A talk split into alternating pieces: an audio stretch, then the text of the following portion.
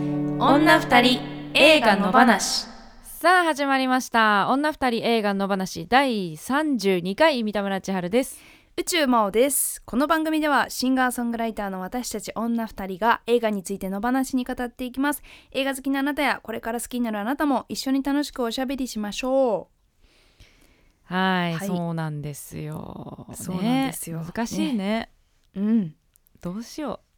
ちょっと今配信録音始まる前に一通りおしゃべりをうそうなんですよしねまったというね割といつもよりエンジンはかかった状態でおそう送でりすしてねます,、はい、はいいやだから配信ライブってなんだろうっていう話をねねしてましてなんか今見るうん人の意見も聞きたいですけどいねやそう正直なとこ聞きたいですよねうんうん、やっぱ私たちもライブやるからにうはん一生懸命やる、いつも通りもしくはいつもより熱量が皆さんに伝わるようにライブを届けようという気持ちで配信ライブをやったりしているわけですがうんここまで続いてくるとうんみんなどう思ってんのかなという疑問がまた出出てきたりとか、ねえうんこれでいいのか、まというね。そうそうそうちょっとずつね、配信あ違うお客さんを入れたライブをしたりとかそれこそつ、はい来年のねツアーが発表されたりとか、いろんなアーティストさんが。そうですねってなってきてその選択もある中で配信じゃあどうするやる、うんやらないとかどう思ってるとか位置づけとか、いろんな人がいろんな考えを持っていると思うんですけどね、うんなんかあんまりそういうのも喋る機会がないじゃんやっぱ飲そうみ,、ですね飲み行ったりとかもねなかなうかんしづらいとさ、みんなそれぞれうが個人個人で多分悶々としてるところあるから。ねえなんかそういうのをみんなで喋るたりとかしてみたいなってうん最近思ってるんですよ。でもやっぱ音楽ライブはうんちょっとそのやっぱり生で届けるっていうことを前提に配信ライブもこうイメージしちゃってるとこがありますが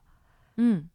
あのトーク系のね、うんうんあのイベントとかはチケットうん変わらずに結構売れてたりするみたいな話もあるってああそそ,、うなんです、ね、れ三田村さんと話したんじゃなかったっけ違ったっけん私もなんこの番か組じゃないかな言ったかなチケット売れてるかどうかは分かんないけど、はいそのその生の良さが音楽ほどは、半減しないんじゃないかっていうのは思,、思うかな。うんうんあの、うん私がこの間ライブやった「晴れ豆」のスタッフの方も、音楽系はちょっと落ちるできてるけど落語は変わらないって言ってましたね、うんチケットの売れ行きが。だからや面っぱ白いそねの、うんトーク系はいけるとすればうんその私たちが配信どう思うっていう話もうんコンテンツにできるのでは、と思いまし確た。かに、うんやりますねなんかこれはなんか2人だけでもまあいいんだけど、はいもうなんか何人かそういうねねミュージシャン友達読んとで喋りたいですね。うんうん、なんでかそういうの皆さんやってチャもッいいかトとかで参加していただいて、見てる人は、はいはうん、実際どうなのかみたいなね意見をくれるとね、確かにねうん、なんかそういうの考えてもいいかもしれないですねね。はい、ういいん、と思いますはいあそうそう野放しで言うとうんこの間急にねツイッターアンケートっていうのをあそうそうそうやりましたね。はいこの番組っあれはて結局誰が聞いてるんだろうっていう疑問から ね、そうだどんな状態の誰が聞いてんだろうっていうね、うんことで映画を見る前に聞いてんのかうんうん見た後に聞いてんのそうかっですねていうそれによってこう想定している私たちが話うすん時にね、どういう人を想定して喋ればいいのかっていうのは、ん今一度ねうん考えてみようっていうそうですねことで、うん結果どうだったというと、ん結果ほとんど半々みたいな感じいやそうなんだよね。まあそうそうそのどっちもあるようんってう いう人がまあなんだっけ 5, 割6割とかではい残り見た後見る前っていうのがうんほぼほぼ半々でちょっとだけ見る前っていう人が多かったんじゃなかったっけ、確かそんな感じねうん、でそれを踏まえてどうどうするっていう、そうですねちょちょっとうん、ちょっとで見た後にの人に対しては別にそんな説明なく何話しても平気だと思うんですけど、やっぱ見る前の人がいるということを頭に入れながらそう喋だねりたいなと自分は思いました。はい私も同じくはい、です で見てない人がうん、あちょっと来週見て見に行こうかなとかうんうん思ってくれたら一番いいよねそうですねうん今日から早速気をつけたいと思います。はいまあはい何も変わってない可能性もありますけ ど、だんだん盛り上がってくると忘れちゃうかもしれないですね。そうですね、うん、は、いでも頑張っていきましょはい、うはいあとはねステッカーも送ったんですよ、そうなんですよやうやっくとはいイエーイ遅くなりましてすいません。ねえなんかすうん、どうでしょうとなんかあのーいくつかさメールいただいた中にもはい、ステッカーステッカー来ましたっていううん、言葉があったりしてあよかったな届いてっていう、うんツイッターとかね報告してくださった人がいましたけれども、そうそうそうん、うだから同じ何枚もメール読まれた方にはその枚数分をうん、お送りしてるはずは、はいい、そうですね。こんなにいらねえよって人もいるかもしれませ んが、どうしろっていうんだって人もいるかもしれませんが、 いっぱいもらったらじゃあどうしたうらんいい、推奨される方法はえーと、まあ、まず自分の携帯電話の裏とかに入れるとか、スケジュール帳に貼るとか、パソコンのあの Mac のマークのとこに貼るとか、うん、表札 表札に 表ど札ういうの家下だとに思われるかしら宣伝にはなり ます私たちのね車車あ車ねうん子供乗ってラジオまっすぽねいじゃん横に貼るみたいなねあそう確かそうに確かにそうそうあとは行きつけの居酒屋さんのトイレとかにああいいね勝手に貼っねてもらうとかねそうそう そうはいそうですね皆さんにも広報活動をあの協力いただく感じでお願いしいけますたらなと思ってでます、あのーうんこれまあその1週間に1回の配信ですしうん毎週同じ方をね読むわけでもなかったりするのでうんある程度枚数溜まってから送ります、皆さんに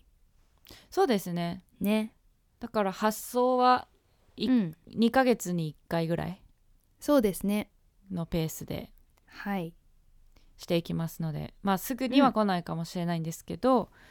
あのちゃんと忘れずにお送りししますのではいはい気長に楽しくお待ちくださいはいお願いしますはい、であとはい今週は結構メールも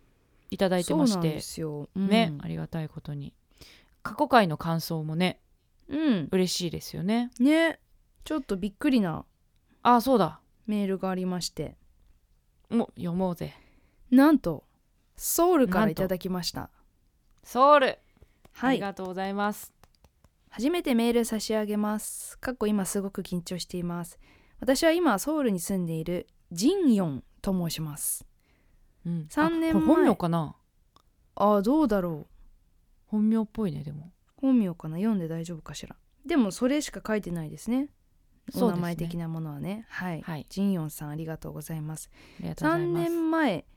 えー仕事で日本に行ったり来たりするようになったから日本語の勉強も始まったので、えーポッドキャストアプリでもともと好みである映画を検索して女2人映画の話を偶然に発見しました、うんえー最初のエピソードを聞いた時三田村さんの「家族の闇を描く映画が大好き」ということでえ私もですと思ってそこから全てのエピソードを聞きながらまずお二人の美しい声あといろんな国の多様な映画を選別する、えー眼目で大ファンになって毎週の木曜日を組を長くして待っています、うん今回の、えっと、前回ですね、えー31回の82年生まれキム・ジヨンのエピソード聞いてからは特に胸がジーンとして息を出してメールを書いてます私も小説を先に読んで去うん年韓国で公開した時初めて見たのになぜか鼻水が出るくらい泣いちゃったよね小学校の時男女差別について作文宿題をもらった時もあまり感じないけどと思ったけどむしろ20代になって恋愛や仕事でそれ私が男だったら気にしないことだなと思うことが増えてきてこの小説も映画も極端かな、うん極端な話ではなく女性なら人生で少なくとも一度は経験した瞬間をあが集まったことでこれが目の前で再現されるのが悲しかったし慰労になったかもねうん、かな、えー慰められたみたいかんうんなかなかな韓国では何年前からえフェミニズムの問題意識が高まっていて男性から選択されるため身なりを飾るためかかるお金を自己啓発や経済的独立のために使いましょうなどの考え方が拡散していますしかしフェミニズムに対する抵抗感も同時に激化しているのでこの82年生まれキム・ジヨンについてもその映画や本を読んだことを言及した女性アイドルさんたちが SNS で炎上したり女性たちがそんなに大変なのは82年生まれではなく62年生まれの女性の話じゃんという方もすごく多かったですそれにもかかわらず宇宙さんのおっしゃった通り全世界でパラレルワールドが動いているのは希望的だと思うので同じ映画をパラレルワールドから見て話せるのはすごく嬉しいですねこれからもよろしくお願いします心から大好きですジン4うんえー追記としてですね、えー映画の中のシーンですけど韓国では鍵を使わず、えー皆さんがパスワードの入力か指紋認識でドアを開けますこれあれですねうーん三田村さんの疑問点についてですねそう映画の中でなんか、うん鍵の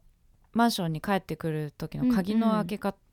開き方が日本とちょっと違うっていうのでガチャャではなく、ピピピピっていう音がしててなんかそれがより折り,、折り感があるっていう話はで、いはい家に閉じ込められてる女性っていう感じがするな、うんでもそれは深読みかもしれないみたいな話をしてたけど、うんそうなんですねこういうことだったんですねうんうんはいということでいただきましたありがとうございますいやーびっくりしたねこれね嬉しいですね、嬉しいそしてもう日本語が素晴らしいねうんだってこれを聞いてるっていうことですもんね、ね私たちのこのめちゃくちゃな日本語そうですよしかも 3, 3年前ぐらいから日本語を始めたのかなってことんなんですかね。それでこんだけかけて聞けてね、すごいなっていうのうと、んうん、あとそのリアルなそのフェミニズムの韓国のうん体感ね、として、っていう話が聞けてとっても良かったですね。本当ですね。あのハチドリの時も思ったんですけど、うんうんあのやっぱその韓国はえっ、と徴兵があるから、うんなんかそれもあってよりそのジェンダー間のアンバランスさというの意が識の際立ってしまう、違いうんうんような気がしてやっぱ軍隊に行くんだよ俺たちはって言われちゃうと何も言えないくなっちゃうんじゃ確かなにいって思ったりとかだだうんだから男性たちもそこがすごく人生の中でマイナスの空白の2年間になっちゃうっていうのは彼らうのん人権としてどうなのってその、うんね同じ2年間を過ごすにしてもそうですね男の人だけ奪われちゃうのはどうなんだろうとかっていうところも問題として入ってくるとすごい難しそうだなっていうねなんかいいですねだから同じ映画を見て韓う国で生まれたこのジンヨンさん、多分年代同じぐらいかなと思いますけどうん勝手な想像そういう方の同じ映画を見てこう思うっていうのを話せるっていうのなんかいいですねねよりうん深まる感じが本当ですねして、はい、ぜひ今後もね、何かビビッときた時ははいメールを送ってもらえたら嬉しいなとはいステッカーをどうしようそうだ確かに国際郵便だと結構お金かかるのかなもしね日本でどっか送れる場所があったら住所を書いてくださ い、確かにはい、ねありがとうござまいまあ、す、でも韓国にちょっと郵便を送ってみたい感じもするから確かにね韓国でも全然 ちょっとねやってみたいですよね何かしらちょっとは、はいいそうですステッカーをね送りたいという気持ちはあるということであるので、はいまたぜひお願いメしますールくださいはいはいそしてもう一つぐらい行こうかなはい野放しネームコッシーさん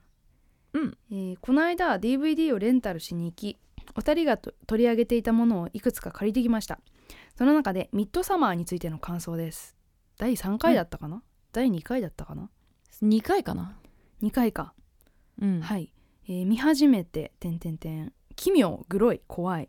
正直見終わった感想も同じでよくわからなかったですただただ主人公のダニーに救いをあげてほしいと思っていたら最後はダニーが不気味な笑みを浮かべていて余計にハテナでしたまた私はホラーやオカルト系など一切見てこなかったのでところどころ怖くて手で隠しながら見ていましたミッドサマーを取り上げていた回を再度聞き直しましたが今一度この映画の良さを一言でもいいので教えてくださいまた先日ステッカーが届きましたありがとうございましたこれからも楽しみにしていますということですうん、ありがとうございます、よかったですミッドサマーねねえいわゆるその「わー」とか「うえー」っていうホラーだと思ってみると、うんなんかこうなあれってなる映画ではありますよね。どう何でをすか言いたいの、うんえ私一言でも、えっ、とね一言でも難しいね 逆にえーでもあれも家族の闇映画にまあ入りそうますからですね入りますね。そう,、そう共同体小さな共同体の怖さとかうんなんでしょうんうどうですか私は明るさ明度をどんどん上げていくと、うん形がいびつになっていく、うん写真とかで加工するときにはいはいああいう感じに近いなと思いましてほ明るく明るというくと明るく持っていくと、う、うん、見なくていいものが見えだんだん見えちゃったりとかあいびつな形になってたりとか美しくなくなっちゃったりとかーうんなんかそういうホルガ村のうんうん脆さっていうか上っ面の怖さみたいなものもあるかなと思いました、表向きは非常にハッピーで明るくて夜がない、闇がないんだけどなんかところどころに見えるものがバランスが取れなくはいはいてはい怖いみたいな、あー確かに、うん全然一言じゃないですね 一言ってむず一番むずいからね難しいですねうんうん、そうででダニーの最後の笑みの意味うも、んなんかいろんな考え方があって、うんうんなんかそれも含めて最後にもまたゾゾってうん怖くなるるんだけど、うんうんはい我々もじゃあもう一回見返してはいみたいと思いますはいではメールはこんな感じですはいありがとうございます、はいまた過去回のね感想もぜひいつでもお待ちしております、うん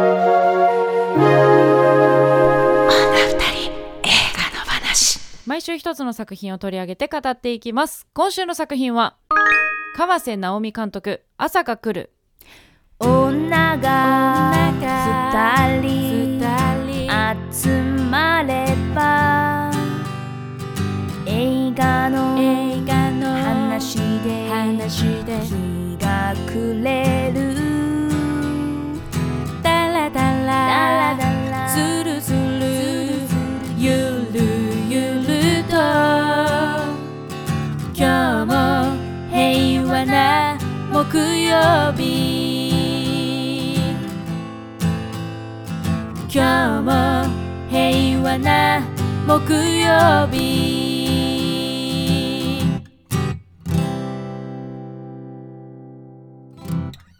直木賞本屋大賞受賞作家辻村瑞希のヒューマンミステリー小説「朝が来る」を「アン・光」の川瀬直美監督のメガホンで映画化栗原清和うんと里子の夫婦は一度も子供をもあ一度は子供を持つことを諦めるが特別養子縁組により男の子を迎え入れる朝とと名付けられた男の子との幸せな生活がスタートしてから6年後朝との生みの母親片倉光を名乗る女性から子供を返してほしいんですそれがダメならお金をくださいという電話が突然かかってくる当時14歳で出産した子を清和と聡子のもとへ養子に出すことになった光は生まれた子供への手紙を聡子に託す心優しい少女だったしかし訪ねてきたその若い女からは6年前の光の面影を重く全く感じることができず点点点栗原聡子役を長作ひろみ栗原清和役を井浦新片倉光役を牧田アジュアジュえー栗原夫婦と光を引き合わせる浅見静江役を浅田美代子がそれぞれ演じる新型コロナウイルスの影響で通常開催が見送られた2020年第3 70 73回カンヌ国際映画祭のオフィシャルセレクションカンヌレーベルに選出2020年日本はいはいじゃあこの「朝が来る」についてのはいもう見てくれた方からのメールもはいいただいてます、はーいお願いしますシネマヒーローは名曲さんいつもありがとうございます、今の日本ではまだ重いテーマと思われそうな内容でしたが演技とは思えない自然な雰囲気で引き込まれました我が子を手放さざるをざるを得ない親が生まれてしまうことを前提とした制度で栗原夫妻も心境は複雑だったでしょう光の家族親戚は世間体を気にすることばかりに終始して本気で光をしゅ心配している者はいませんでしたねお腹の赤ちゃんに罪はないということをスタートラインにできない時点で何を期待しても無理無理かなそんな中借金を思いのほかあっさり返済できたのはあのおじさんのおかげでしょうかだとすれば結構頼りになる人でよかったうんはいそうね我が子を手放さざるを得ない親が生まれてしまうことを前提とした制度確かにねうん、まあでもそこ、うんそういう事情で生まれる子供っていうのはうん必ずいるっていうことの現実うんはもうしかなんかあることを前提としてうんじゃあその子供の幸せっていうのを一番に考えたっていうのはね、劇中でも言っすてましたが、そうですねうんはいまたちょっと本編の中でそうですね話していきましょうかはいはいそしてえーピロシキさんいつもありがとうございます、えっ、といろいろご本人の川瀬監督への印象を書いていただいた後で弱者と強者が分断される社会では弱い人たちが犯す小さな過ちに対して多くの人が不寛容になり倒れてしまう弱者に対して自己責任のレッテルを張りさえします原作小説のレビューなんかを見ると後半登場人物に全く共感できない携帯小説みたい的なことが結構書いてありました原作を読んでないのでわからない点もありますが携帯小説のプロットみたいな過ちや境遇は現実に存在するし日本でも多くの人が生まれつき弱い立場だったり人生の途中で不可抗力的にそういう場所に追い込まれてしまうことはあると思います川瀬監督はこの作品を通してまさに川瀬監督らしいやり方で強者と弱者や時には弱者と弱者が分断されてしまうような絶望の壁に風穴を開けてかすかな光を差し込ませようとしてるんだと感じましたはい、うん携帯小説みたい確かにね、うんそういう風になそんな現実しか生きられない子たちが実際にいたからあああいうブームがあったんでしょうね携帯小説のブームが、あーはいはいはういん、私ねあの、実は原作も読んだんですよ、うんうんうんはいはいはいで原作もすごいいいなと思って、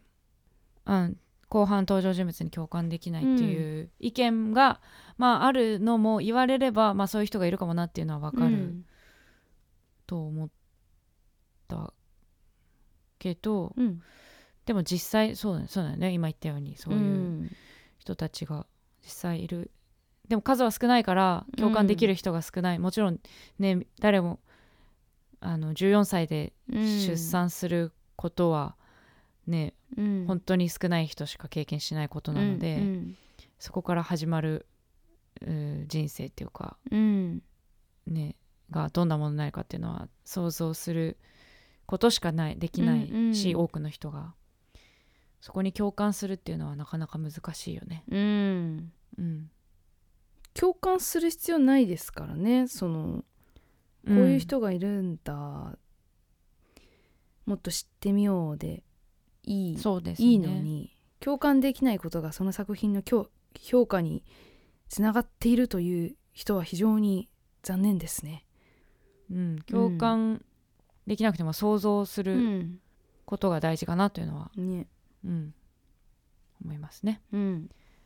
はいはいありがとうございます。はい、ありがとうございます。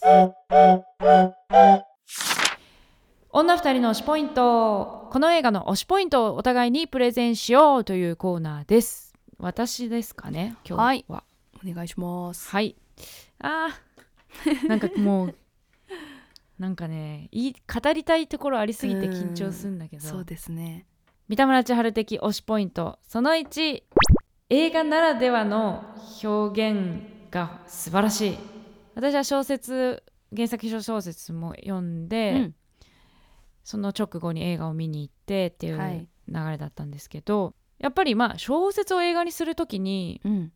映画ってまあ大体2時間前後のわけで、うんうんうんそこに全ての小説での内容を盛り込むのってすごい難しいと思うんですよ。うんでう、んえー、と切り取らざるを得ないところが出てきたり、うんうん、っていうところは、まあ、もちろんこの映画でもあここカットされてんなっていうのもあるうんうんあるのよあるんだけど、でもなんかあここは大事なとこっていうシーンだったり、うん風景っていうのはなんかもうその再現度がすごく高いなと思って、うんそのなんかポイントの押さえ方うんうん、セリフもこのセリフ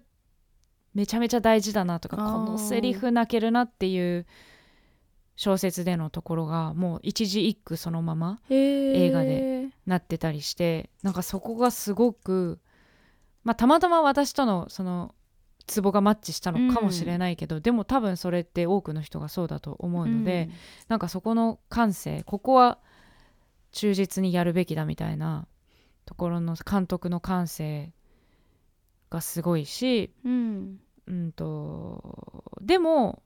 だからといって小説を鵜呑みにしてそのまま映像化したっていうだけじことじゃなくて、うんやっぱり映画にする時に映像だからこその加えられた演出うんとか表現ってあって。うんえー、と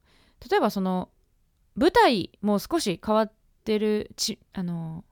場所はいはいはいがあってえっ、と片倉ひかりちゃんね14歳でお母さんになっちゃう、片倉ひかりちゃんの生まれ育った場所とか場所は違う違う場所だったりするんだけど小説では。うんとか「ベビーバトン」っていう養子縁組を斡旋するうんえー NPO 法人の持ってる施設、うんうんうんそこで、えー短期間暮らして出産に備えるっていう寮みたいなはいところの場所も、えー小説だと普通に広島のなんていうか、まあ、市内かどうかわからないけど、うんだったのがその、えー、と映画だとうん島、島でしたね、はいはいはいその本島から船でうん行かなきゃいけない船で行くっていうところで。うんその水がすごく印象的にそうですね使われてて、うん一番最初のねファーストシーンも水の音とか、そうですねうん、その船で向かううん景色っていうところで,、であと要所要所にその水の音が印象的に出てきた挟み込まれてたりとかするのってその水ってやっぱり命の誕生っていうところに、そう想像する連想するものだと思うので、うんうんうんなんかそういう意図もあると思うんだけどそういうところもやっぱりすごく映画的表現だなと思ったうし、んあとは例えばスカジャンとかはいはいはいミサンガとかうんっていうのも、えっと小説にはなかったもおのなのではいその視覚的に、えっとこれをミサンガつけてるっていうことはうんこの子の気持ちは今こうでとか、うんこのスカジャンをここでき着てるってことはそういう気持ちなんだっていうので、映像的にすごく分かりやすくなってる、うんうん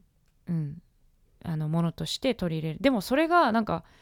その小説をより際立たせるうん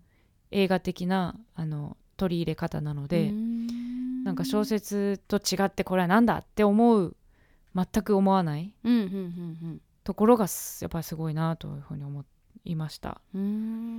んあと一番はあれかもね歌主題歌ああはいはいはいうんあの C&K さんの、えーか書き下ろし楽曲が主題歌になっていて、その曲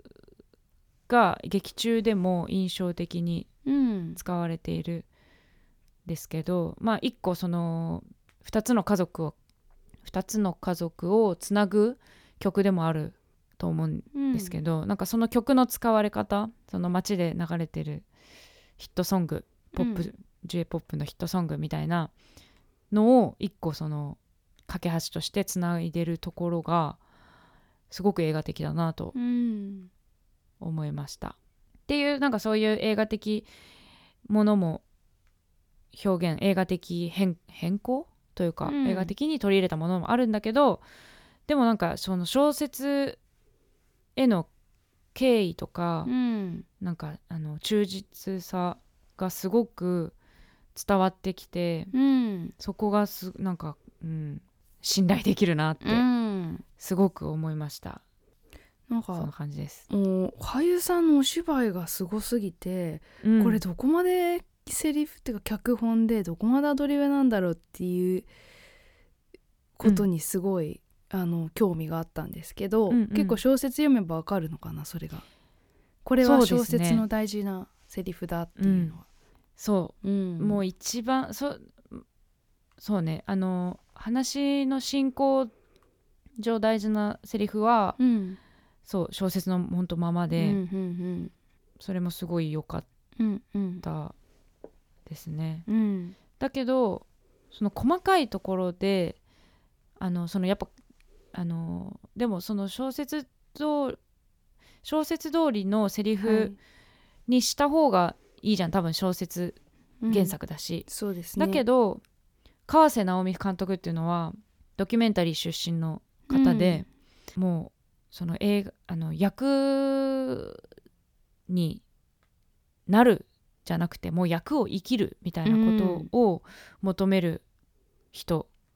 なので、うん、セリフゼリフしてたらしてることは多分ダメじゃん、うん、ゆる許さないというか,、うん、うん、だからそこの塩梅ってすごい多分相反することだったりすると思うから。ん難しいことをでもそこをやってのけてる監督もすごいし、うん役者さんたちもすごいなとうん、思ったでそのパンフレット読むとはい、あのああそこのシーンってアドリブなんだっていうのが分かったりするじゃない、うん特に私がうわーってもうパンフレットで泣いたのが、うん、井浦新さんのインタビューで、はいまあ、自分が原因で不妊なんだっていううんことを分かった夫が、うんうんと家に帰ってその奥さん長作さんうん、に言い言うことがあっうて、ん、もうそれでパンフレット読むとそれそのセリフって台本になかったっぽくて、うんでよく考えてみたらあ小説にもなかったわあの言葉は、うんと思ってあの言葉をじゃあ自らの内側から出てくるうん、言葉としてでって言っててで奥さんの長作さん演じる聡子も、多分初初見でっていうかうん、その、すうん、そういうセリフを想定してなくて言われてのリアクションだっねたと思うと、そっか、なんかもう苦しくなっちゃう、うんし、なんかそういうことを突きつける川瀬監督の凄さ、うん、容赦なさうん、を感じましたねだからそういうところもあってでもそういうのをあるんだけど、うん、あのそういうしところってすごくあるんだけどでも小説読んだ人にも全く違和感を感じさせないっていうのってあやっぱりよっぽど読み込んでないとできないし、、俳優さん自身もそれを監督と同じレベルでやってないと、うん、うん、そのその役の中でのアドリブってできない本当ですね、と思うから、うん、なんかその作り込みってね、まあ、うん役済みって話は多分後でまたすると思うけど。うんその作り込みの期間っていうのもすごくああの設けられてるっていうところがやっぱ効いてんだなうん、うってん、思いました。うん、うん。そうですね同じ監督と同じレベルのものを全員が共有してないとそ絶対ついていけないですもんね。う、うん、うん私そんな自分アドリブで変なこと言っちゃうかもしれないじゃん。うん、そうじゃないとね自分が本当にその役にうん、なりきってないと。ねうん、でしかもそのそのさっき挙げた映画的なうん、に取り入れられた新たに取り入れられた小道具とかはい、っていうのが映画化にあたってよりそのエンタメ性が増してるものだと思って、そういう視覚的なものとか、はいあと歌っていうのは一番そうかもしれないよそうですねね。わかりやすさうんって言っちゃうとなんかあれかもしれないけどエンタメ性になっててそれがその先週の「キム・ジヨン」でもうん映画化にあたってすごいこういろんな多くの人に分かりやすくなるように間口を広げてるって言ったけど、うんうんなんかそこまでの改変はしてないながらもうんあのちゃんとその映画的なエンタメになってる、絶妙なバランスでなってるなっていうふうに思いました。うんうんうんうんそうですねうんでは私も行きたいと思います、宇宙魔王的推しポイントならぬならぬサブタイトルほその1朝が来るニョロニョロ海辺のシスターフットニョロニョロ、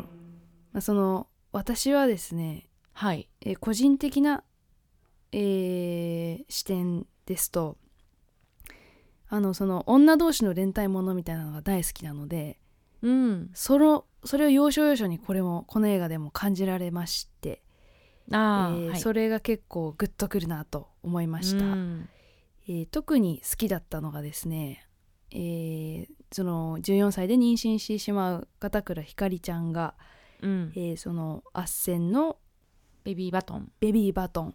の施設養子に出される前にお母さん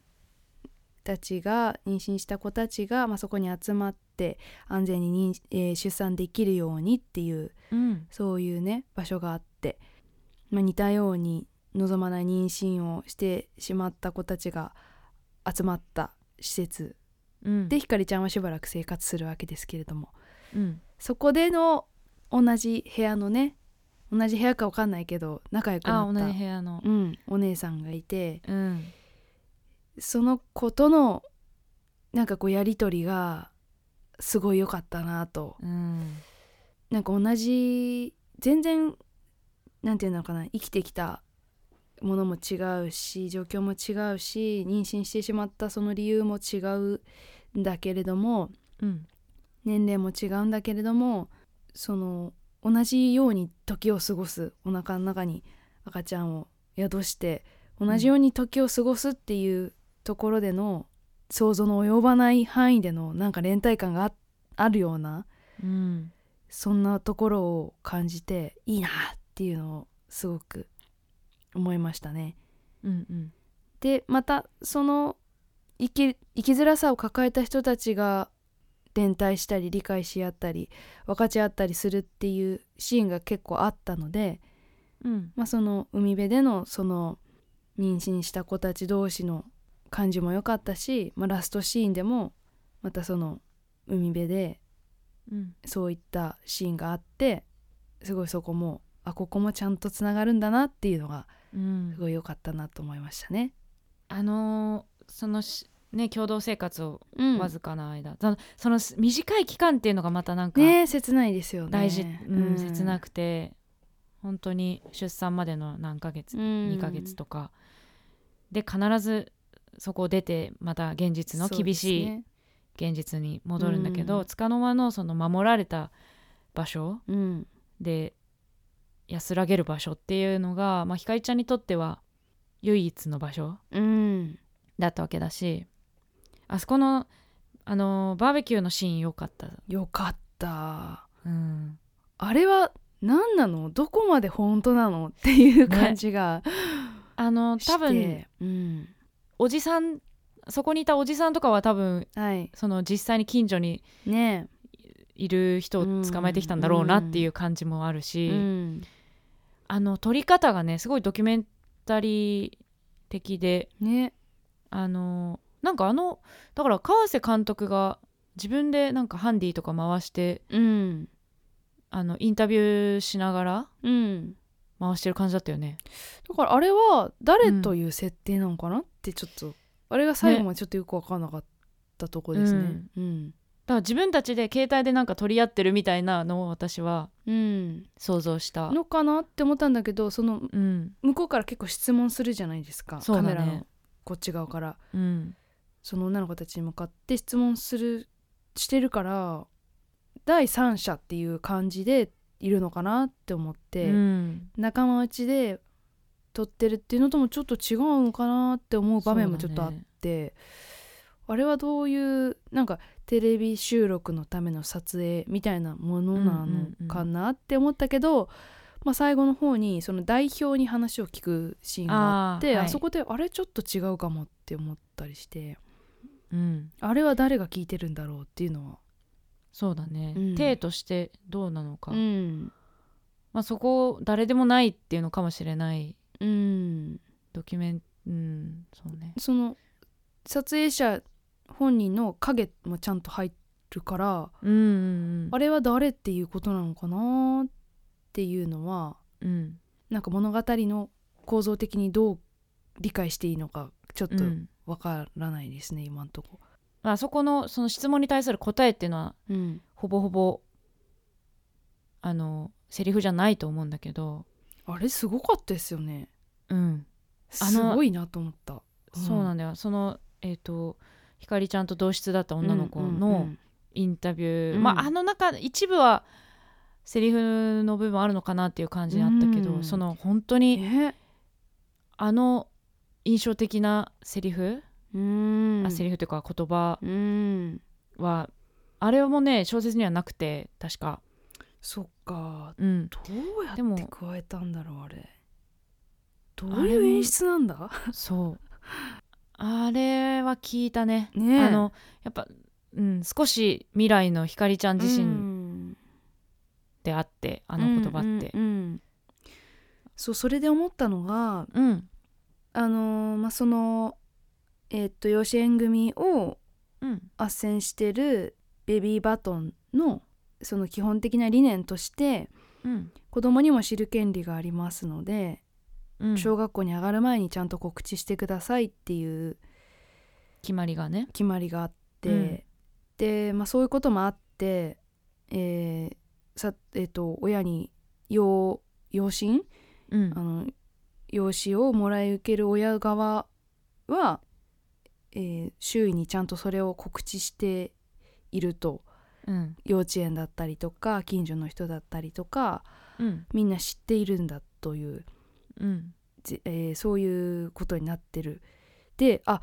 養子縁組を巡る環境って今こういうふうに変わってるんだっていうのを、うんまあ、ちょっとばあの驚いたところでもあって全然知らなかったなっていうところでもあったんですけど、なんかその養子をむ迎え入れる側の考え方っていうのはすごいどんどん多分進んでっていて、うんうん欧米の考え方とかもちゃんと勉強して持ってきてるとこもあるだろうし、そういうのがそっちはどんどん更新されていくのにその産む側うん実際に妊娠してしまう側の子たちは多うん分状況昔から変わってないだろうなと思って、うんうんその子たちを救う場所っていうのはうんちゃんと同じように更新されてるかなっていうのがすごく不安ななりましたうね。んねその、うん近所に知られたら恥ずかしいとうか、んあの学校には病気だっていうとうかんうんもあったもんうね、んでもあのーそれまあ映画とは関係ないですけどはい、なんだっけ緊急避妊薬うん、がね薬局でも買えるように買えるようになってなるのかなねね、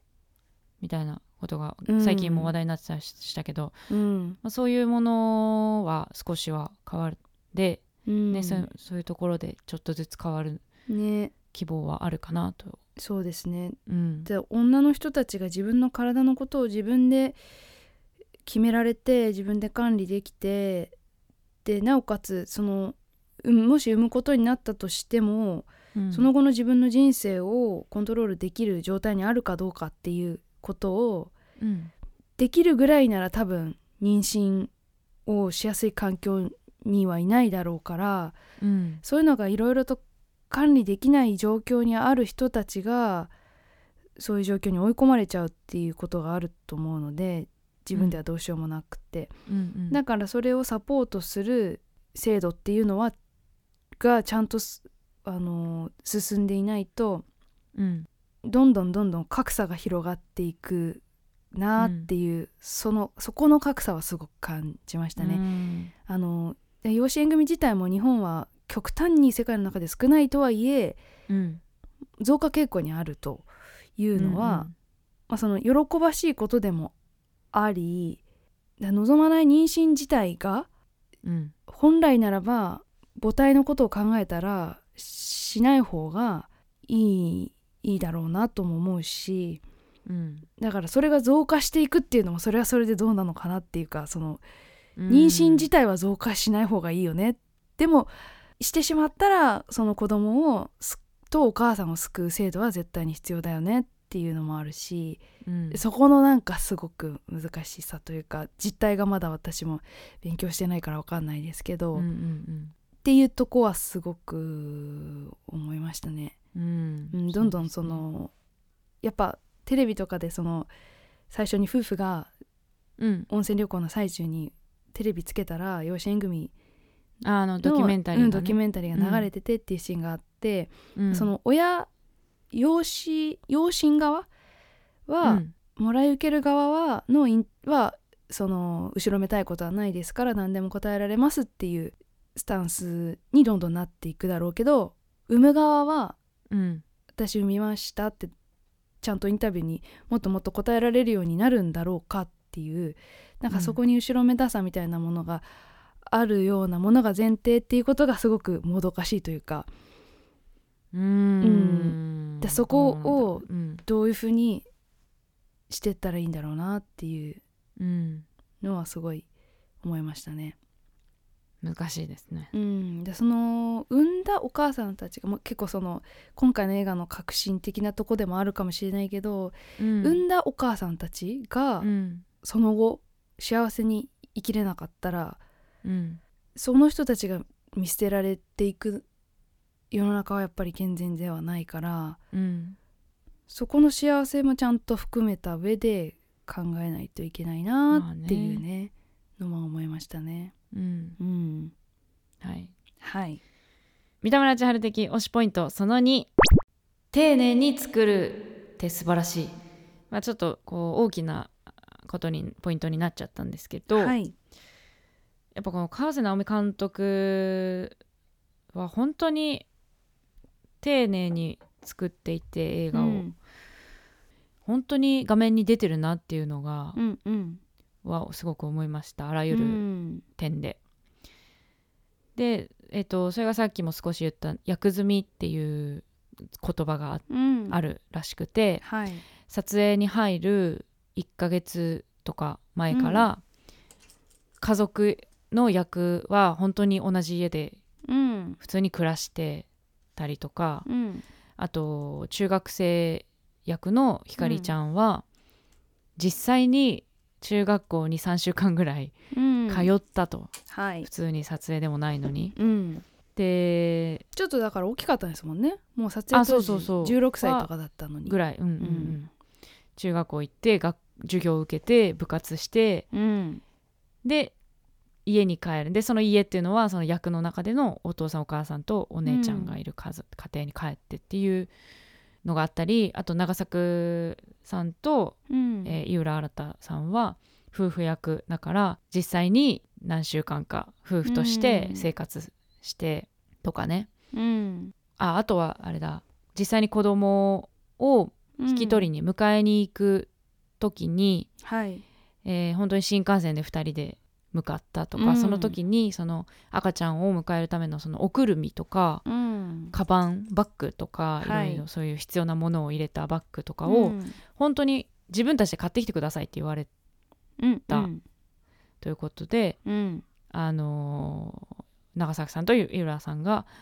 実際に買い物行ってうん選んで買ってきてでそれを持って自分たちで新幹線に乗ってうん広島まで行く。はいっていう話とかをね聞くといやもうその丁寧さって結結構常軌を逸してるぐらいのものだなと思って、映画作りのじゃ ないですよねもうなんかそうんれ本当にねなんかその丁寧さってでもうんそれをやるかやらないかって全く違うんだろうなって、うんうんやっぱり思うしそのこれは演技なのかどうなのかってうん思っちゃうぐらいの自然な馴染んでる感じっていうのはやっぱそういう期間があるからこそ出てるものだと思うから、うんうん、なんかそういう作品作りってすごいことだなと思ったうし、んその姿勢っていうのは、うんまあものづくりをねするものとしてはなんかそういう人がちゃんといることをなんか忘れないでいないとなと思いました。うんうんちょっとつながってるかもしれないですはいどうぞ。はい、えー宇宙魔王的推しポイントその2自分たちの現実と地続きであるというリアリティはやっぱりその丁寧なうん作り込みがあるからだと思うんですけど、まあ、さっき三田村さんがお話ししてたことでもあるんですがドキュメンタリータッチなものとうん役者さんのその作り込みと役積みとうんっていうものが絡まっていくことでじゃあこの人たちはえ今演技してるのか何なのかっていう、うセリフ言ってるのっていう感じがもうどんどんその自分たちの現実とリアリティというか井浦新長作ひろみがそこにいるって思うとうんリアリティがあるその役名ではなく本人たちだっていう感じがそこに出るとあつながってんなっていう感じがすごくしてうんでそれはそのドキュメンタリーと絡ませるってこともそうだし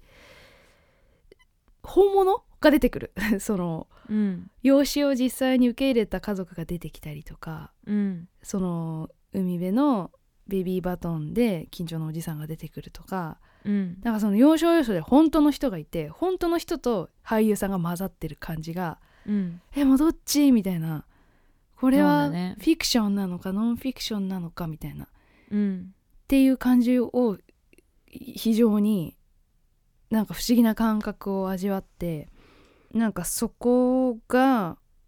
見たことないなーって思って私川瀬監督初めてだったんでうんしろしろいわゆる素人さんみたいな人が出てきてうん俳優さんと絡むことは見たことあるけどなんかやっぱそこでおかしな感じになるというか、そうだね違う世界、違和感はあうるよねん、になっちゃってんなっていううん時もあるので、うんなんかその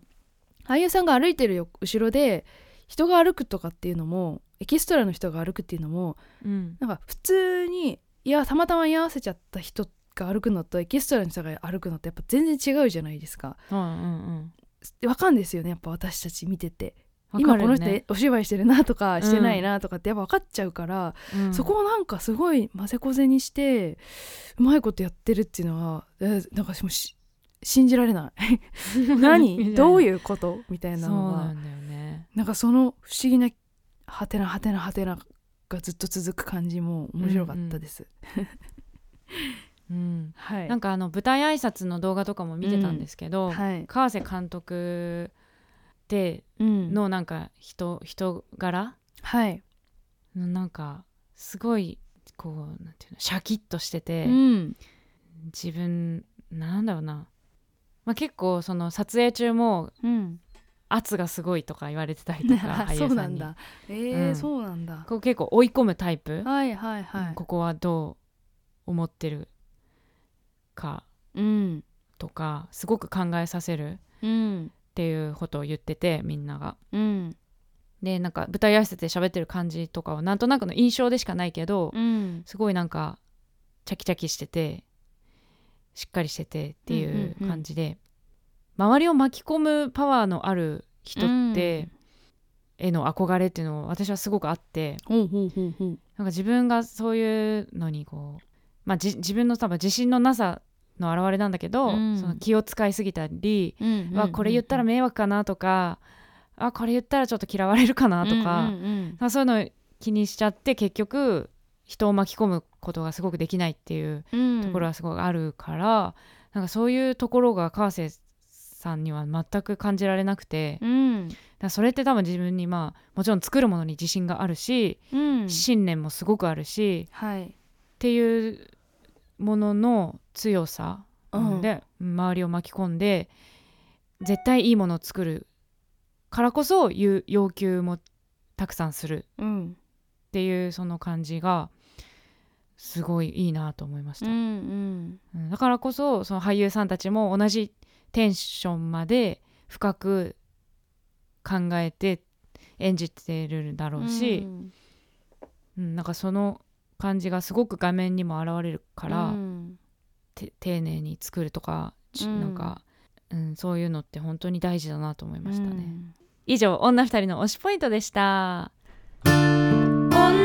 二人映画の話女二人の極論この映画に関する女二人の勝手な極論を交わそうというコーナーです今日の極論は自分ならどの役積みをしたいということで、はいまあこの映画の、まあ、川瀬直美さんならではのうん役積みという役を積んでいく、うんうん、期間があるということでどうでしょうまあひかりちゃんだったら中学校に通ううんとか、長作さん夫婦だったらうん夫婦として暮らすとかあとは浅見さんあの浅浅田美代子さんか、うん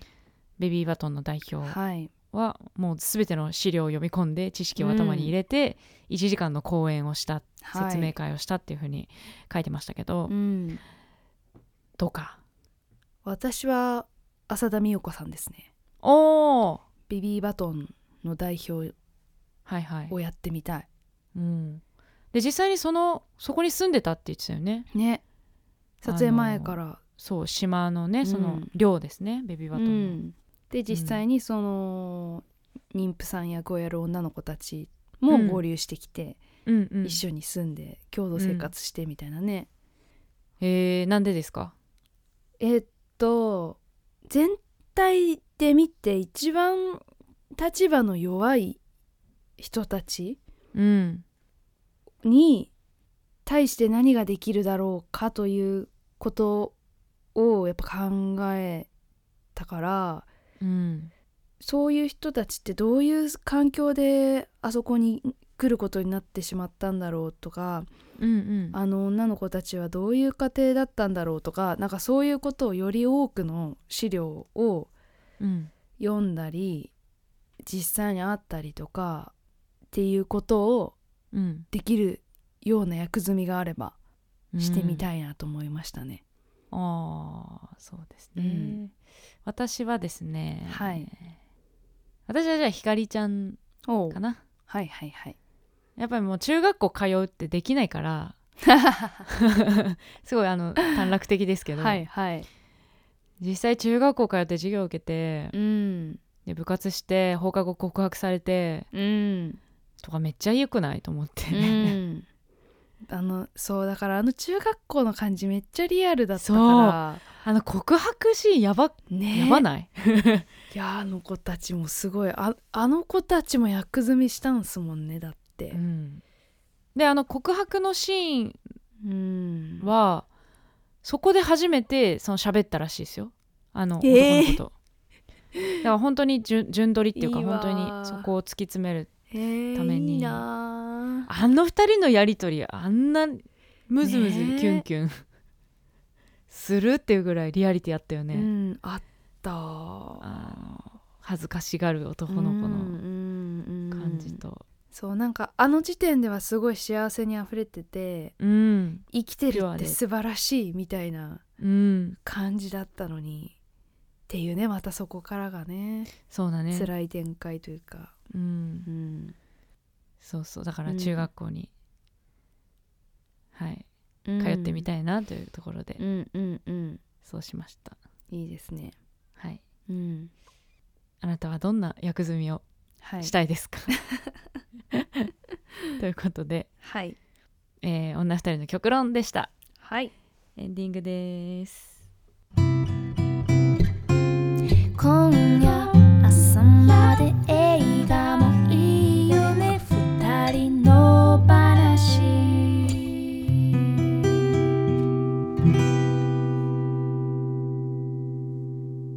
女二人映画の話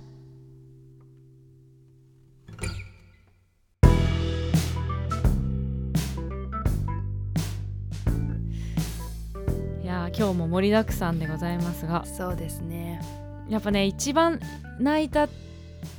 ところまあネタバレしないように頑張りますけうど、んうんやっぱり空港かなうん空港んあー空空港港のシーンはいはいはいはいはいうん、小序盤の説ねそう小説でも一番泣いたし、うんうんうんうん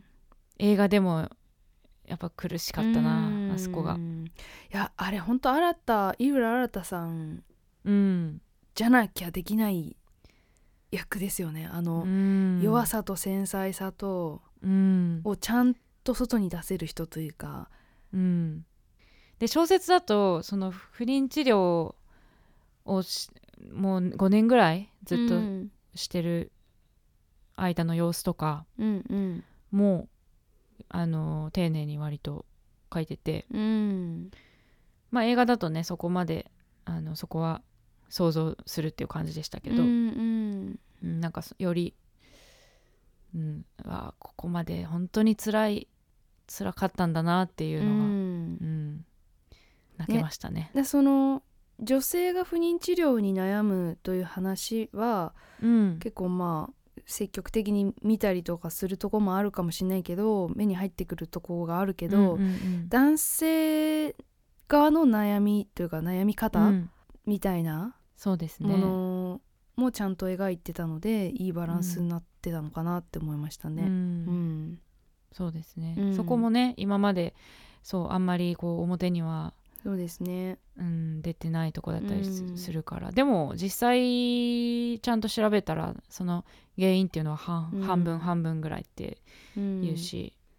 やあのお酒飲むシーンとかすげえなって思いましたけど。あ れねあれ何どえのえ飲んでるあれ飲んでないよ ね。あーほんあ本当 にどっち飲んでるかもよ飲んでるかもえ飲みかねんぞ、え飲んでてうんあのバランス感の会話できるって、あれアドリブでやるのはすげえわ。うんどうなんだろうね飲んでてやるわかんだんなっいけたどらすごいわうんうーリアリでティあもったあねのろれつ回ってない感じとかすね、うん、飲んでるる人のそれでしたよね飲んでる人のそれでしたうわうんすごいわはいうんちょっと話は尽きないけどそうですね結構やっぱう圧ん倒されちゃいましたね、俳優さんにねううんん、本当にはいということでぜひ、えー朝が来るねうんあのーまだ見れますのでうん見に行きましょ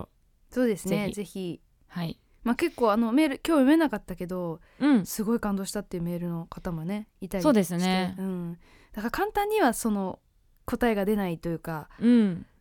あのーこれっていう結論がある映画ではないですから、うんうんうんいろんなねことを考えられる気がするそうですね知らないことを知ったりとか、そうですねはいそんな作品だと思います、そしてじゃあ、えー次回ですねは次回のお話次回11月12日配信の作品は今度はまた国もガラッと変わりましてムニア・メドゥール監督「パピチャ未来へのランウェイ」そして、えー再来週の作品も発表したいと思います、はい11月19日の配信の作品はクレイグ・ゾベル監督「ザ・ハント」やっちゃいますやっちゃいますちょっとホラー映画ですけどね、ホラーうんサスペンスんサスペホンラースうんうんスリラーかはい